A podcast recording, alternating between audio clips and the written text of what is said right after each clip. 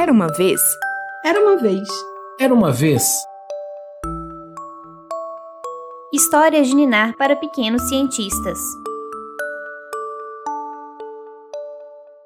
Olá, eu sou Luísa Lages, jornalista, radialista e editora deste podcast. Quando eu era criança, amava mar, piscina, cachoeira, mas eu morava em Belo Horizonte, longe do mar, não ia muito em cachoeiras e não tinha piscina por perto. Então me contentava com chuveiro lá de casa. Tomava uns banhos super longos até meus dedos ficarem bem enrugados. Mas, gente, que desperdício. Você está ouvindo Histórias de Ninar para Pequenos Cientistas, uma coleção de contos sobre conceitos, ideias, acontecimentos e descobertas do mundo da ciência. Neste episódio, vamos contar a história de uma das coisas mais importantes da vida. Mesmo, sem ela a gente nem existiria. Vamos contar o caminho da água, de onde ela vem, como ela chega até as nossas casas e para onde ela vai.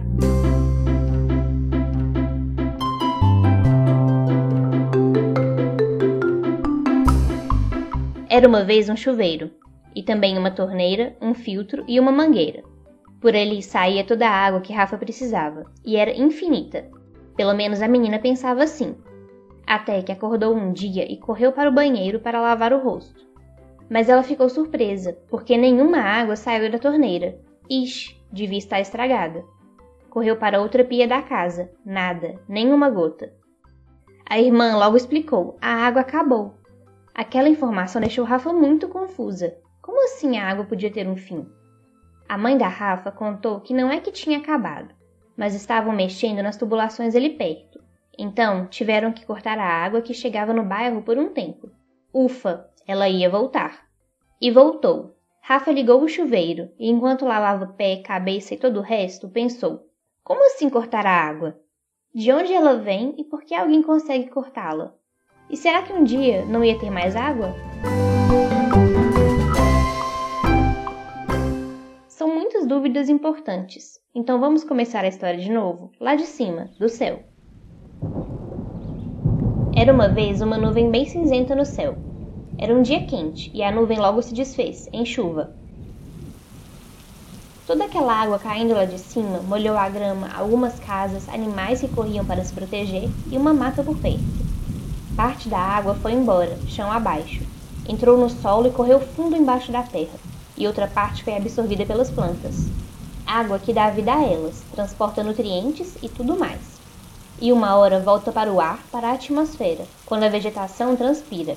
É como se fosse um suor. As plantas liberaram então um tanto de água de volta, mas como gás. E esse vapor subiu, foi lá para o alto e mais uma vez virou nuvem, não demorou muito e caiu novamente, como chuva. Agora, também em alguns morros e em um pequeno riacho que passava por ali. Seguiu junto de cada vez mais água, rio abaixo. Viu matas, desceu cachoeira, passou por peixes, animais e por casas. A água começou a ficar mais sujinha. Carregava algumas pedrinhas, terra, folhas e organismos bem pequenininhos. Viu algumas fábricas e ficou ainda mais suja. Continuou descendo e de repente entrou em um tubo, era um tubo grande, viajou um tempão dentro dele. Começou a se perguntar se aquilo ia ter fim, e teve. A água chegou a um lugar enorme. Caiu em um grande tanque. Era uma ETA, uma estação de tratamento de água. Passou por várias grades e se despediu de folhas, galhos e outras coisas maiores. Depois colocaram alguns produtos químicos que fizeram um tanto de sujeira que estava nela se juntar e ir lá para o fundo. Essa sujeira ficou para trás e a água continuou caminhando, ou melhor, escorrendo e teve que escorrer entre pedrinhas, areia e carvão. Foi deixando mais e mais sujeira para trás, presa nesse filtro. Agora já estava bem mais limpa. Mas parece que não o suficiente, porque de repente veio mais uma substância química, o cloro. E aqueles organismos bem pequenininhos, como as bactérias, começaram a morrer. É porque esses micro-organismos podem deixar os humanos doentes, então a água é desinfetada. Ah, e tem mais uma coisa. Depois de tudo isso, a água também recebe flúor, e depois carrega esse flúor até a sua torneira. Sabe para quê? Porque aí, quando você escova os dentes ou bebe água, esse flúor deixa seus dentes mais limpos e livres de cáries. Que nem quando você vai ao dentista. Legal, né?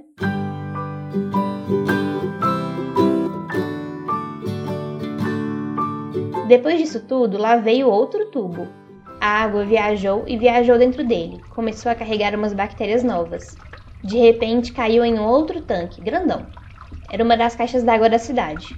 Lá ganhou mais cloro e os micro-organismos começaram a ir embora mais uma vez. Esperou, esperou, esperou mais um pouco. E de repente mais um tubo. Viajou agora até outra caixa d'água, dessa vez em cima de um prédio. E era o prédio onde Rafa morava. A menina abriu o chuveiro e as primeiras gotas começaram a cair. A água desceu tubulação abaixo da caixa d'água, por entre os pequenos furinhos e em cima da cabeça de Rafa. Levou sujeira, sabão e shampoo pelo ralo. Ao mesmo tempo, seu Teodoro, o vizinho da Rafa, encheu um balde para limpar a casa com a nossa protagonista. Misturou um pouco de desinfetante e deixou o chão brilhando. A nossa amiga Água passou também por um pequeno filtro e encheu o copo da Ju, a irmã da Rafa, que a bebeu em algumas goladas. Ela estava com muita sede.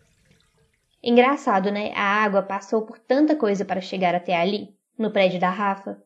Estava super limpa e servia para beber e ao mesmo tempo foi para o chão do seu Teodoro. Não fazia muito sentido. Será que as pessoas ali não podiam usar uma água menos limpa para isso? Tipo a água que vem da chuva. Bom, mas a água passou pelo chuveiro da Rafa e continuou.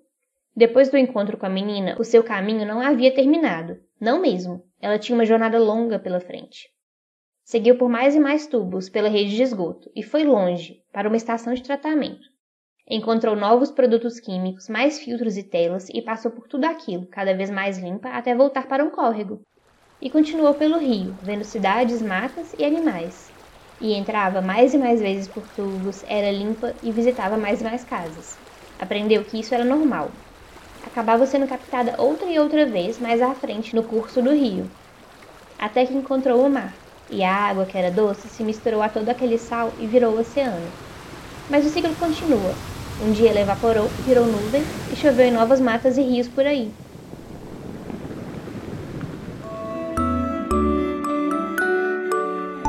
Enquanto isso, Rafa descobriu que a água não era infinita. O nosso planeta tem muito mais água que terra, mas só um pedacinho dela serve para a gente beber, escovar os dentes, tomar banho.